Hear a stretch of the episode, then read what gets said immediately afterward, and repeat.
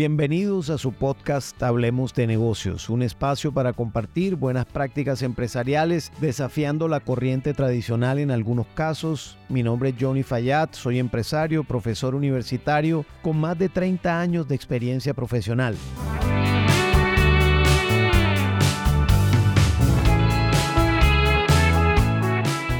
El episodio de hoy, Ser un buen jefe vale la pena, es la continuación de mi podcast anterior que habla de buen jefe versus mal jefe. Y aquí me quiero centrar en lo que yo considero es un buen jefe o un buen líder en una compañía. ¿Qué características tiene un buen jefe, un buen líder en una organización? Su característica principal es que sus paradigmas dentro de su marco de referencia conceptual están orientados, uno, a respetar la dignidad humana, dos, a promover que las personas se sientan libres en la compañía y por lo tanto la libertad de expresión es una forma de sentirse libres y dispuestos dentro de la organización tiene dentro de sus paradigmas la tolerancia al desacuerdo. Las personas pudieran manifestar su desacuerdo con su jefe sin ningún remilgo, es decir, sin ninguna posibilidad de que tu jefe se moleste porque le manifiestes desacuerdo en alguna de sus posturas y o propuestas.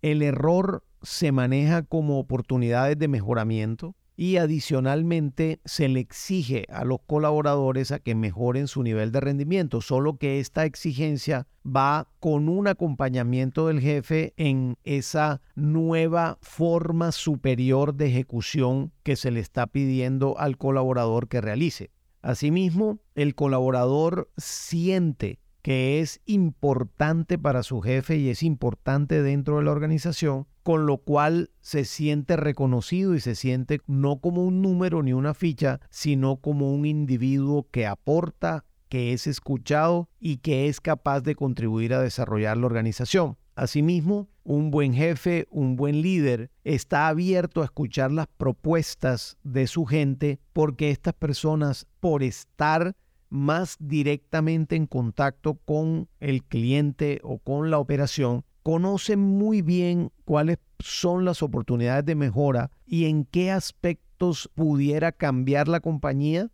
y hacen propuestas para que esos aspectos en los que se pudieran cambiar puedan llegar a modificarse en el corto plazo o eventualmente si requieren más tiempo, sea por inversión o sea por el tamaño de la compañía, pues en el mediano plazo proponer esos cambios que se hagan realidad. La clave también es que dentro de los paradigmas de un buen jefe está el paradigma de la delegación de autoridad y de responsabilidad que las personas una vez sienten que tienen la confianza de su jefe y que les delegan responsabilidades, también van a poder tener la posibilidad de tomar en consecuencia mejores decisiones o inclusive de tomar decisiones que antes no tomaban simplemente porque eventualmente no habían tenido esa posibilidad porque habían tenido una mala experiencia con un jefe anterior. Cuando a las personas se les delega responsabilidad, también se les delega autoridad y la posibilidad, por supuesto, de tomar decisiones. Un buen jefe entonces lo que realmente está haciendo es satisfaciendo las necesidades humanas con las cuales todos venimos a esta tierra y esas necesidades humanas tales como la seguridad,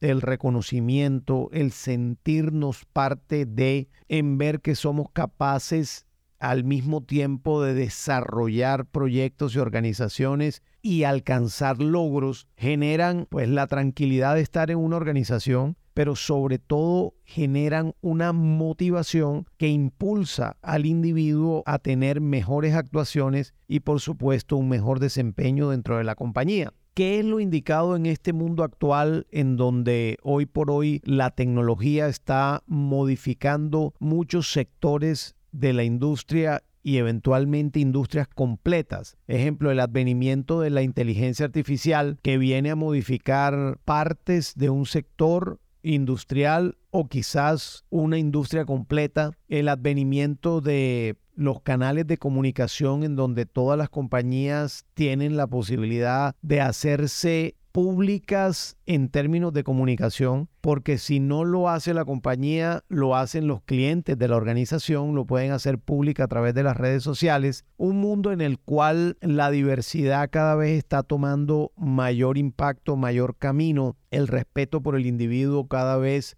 se resalta más y se exige más tanto a los gobiernos y a las organizaciones. En este mundo moderno con características como las que acabo de mencionar, el estilo de dirección que cabe es un estilo de liderazgo orientado a desarrollar los individuos en tanto sus necesidades puedan ser satisfechas permanentemente dentro de la organización. Por supuesto, un pago justo está unido a todos estos criterios que debe tener un buen líder para liderar su equipo de trabajo. Pero más allá del pago, que sin duda es importante y nadie discute eso, por supuesto, es la condición emocional de un individuo dentro de la compañía. La pregunta a cómo te sientes en la organización. Y si la respuesta es me siento muy bien, me siento feliz, versus una respuesta que dice, bueno, ahí vamos con cosas en la lucha, andando, ese tipo de respuestas tienen una diferencia muy grande, que tienen atrás todo el trasfondo del estilo de liderazgo de un buen jefe versus el estilo de liderazgo de una persona, digamos, que no está dentro de estos paradigmas que acabo de mencionar. Por lo tanto, el objetivo final del ser humano es tener la posibilidad de ser feliz en su trabajo.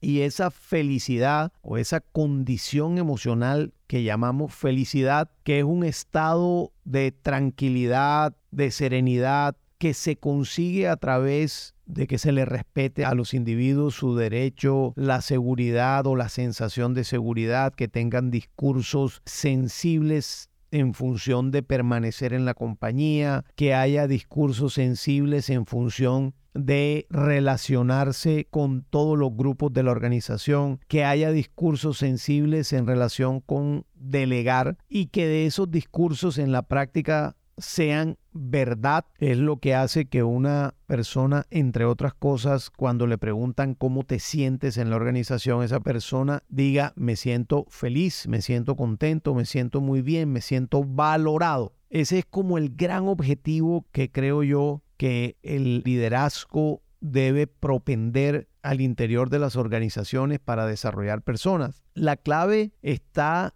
en que cómo te sentirías tú si eres jefe si te trataran de una forma distinta a lo que yo estoy planteando aquí. Es decir, si tú eres subordinado también y te tratan de una forma distinta a la que yo estoy planteando en este podcast, ¿cómo te sientes? ¿Te sentirías valorado o te sentirías subvalorado o, peor aún, nada valorado? Lo cual automáticamente genera unas luchas internas en relación con tu nivel de autoestima, por una parte, pero también en relación con, hey, ¿qué estoy haciendo yo aquí donde yo estoy poniendo mi esfuerzo y mi valía y realmente no estoy siendo reconocido por eso? pero no es un reconocimiento a través de un diploma o a través inclusive de una reunión donde te hagan un reconocimiento público. Excelente si eso pasa, es el reconocimiento diario que como individuo tú tienes en el transcurrir de la vida en todas las facetas de tu vida familiar, con amigos, organizacional, académica también. Lo clave es el día a día. Y en ese día a día es donde los paradigmas que debemos nosotros cultivar,